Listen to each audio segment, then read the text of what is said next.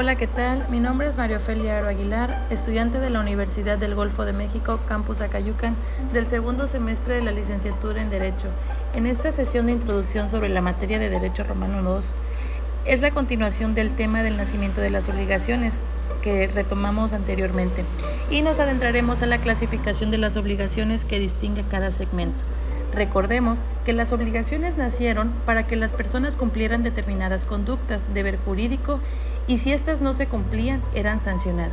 Existen un sinfín de clasificaciones de acuerdo a los diferentes autores. En este episodio nos centraremos en las mencionadas durante la clase de Derecho Romano II. Dentro de la primera división nos encontramos con la unilateral y sinalagmáticas. Las unilaterales surgieron del derecho antiguo, estas eran de derecho estricto y de carácter civil. En estas se establecieran deberes a una sola de las partes, es decir, una parte es absolutamente acreedora y la otra es completamente deudora. Más claro y sencillo, uno es deudor y el otro acreedor. Un ejemplo de ello es el pagaré. Por su parte, las inalagmáticas o también llamadas bilaterales generan obligaciones recíprocas a cargo de todos y cada una de las partes contratantes. Aquí se pretende establecer tanto deberes y derechos mutuos a cada una de las partes. Aunque dentro de las mismas se detonan dos características, perfectos e imperfectos. Dentro del primero, se hace mención a que se establecen desde un principio los acuerdos y posición del acreedor y del deudor para poder decir que las obligaciones son recíprocas. Por su lado, los imperfectos se dan cuando solamente se genera obligación para una sola de las partes y accidentalmente para las dos. Así, por ejemplo, el arrendamiento en donde la obligación principal, la de pagar, es permanente y corresponde al arrendatario, mientras que las obligaciones secundarias como los arreglos ocasionales no son permanentes y están a cargo del arrendador. Dentro de la segunda división o clasificación nos encontraremos con las stricti juris o bonae fidei. En el caso de, la, de una obligación stricti juris o de derecho estricto, el rey de bendi, debitor o sujeto pasivo se encuentra o está obligado únicamente a lo pactado, sin que el sentido común o la equidad puedan agravar o atenuar el contenido de su deber. Una nota importante es mencionar que las obligaciones nacidas de contratos unilaterales eran stricti juris.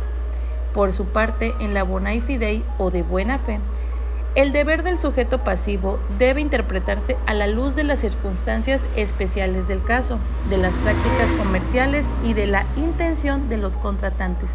Como consecuencia de la anterior, surgen por primera vez en el campo de las obligaciones bona y fidei, figuras como la compensación, la culpa, el dolo por omisión y el derecho del juez a fijar soberanamente los daños y prejuicios.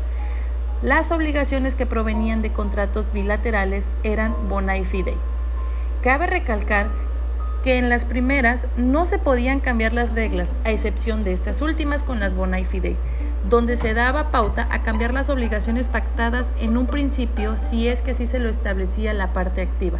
Por otra parte, nos encontramos con las abstractas y casuales.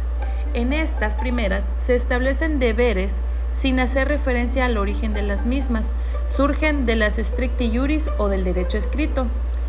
La pauta en este rublo es clara, pues se menciona el sujeto pasivo, recordemos que son los debitores, con la tarea de obligarlo a cumplir con lo pactado de manera estricta. Eran las, eran las abstractas, pues la mención de la causa o finalidad económico-social por la cual se prometía no constituía un requisito esencial del contrato. Así en la estipulación ¿Prometes darme 100? Prometo. Apenas pronunciadas las palabras surgía la obligación, aunque no se indicara por qué ni con qué fin el acreedor se hacía prometer 100 y el deudor prometía entregarlos. En otro aspecto nos encontramos con las específicas y genéricas. En ellas, de manera breve y general, mencionaré las características. En las específicas se nos dice que son aquellas que recaen sobre una cosa determinada o concreta, mientras que las obligaciones genéricas recaen sobre un objeto que pertenece a un género y por tanto se concreta mediante la calidad, el peso, la medida, entre otras. Otra de la característica era que en las específicas se debía entregar tal cual se había cedido sin perder ni ganar. En cambio en las genéricas se podían entregar en partes o con otros bienes a fin de cubrir la deuda. Otra de las clasificaciones son las divisibles e indivisibles.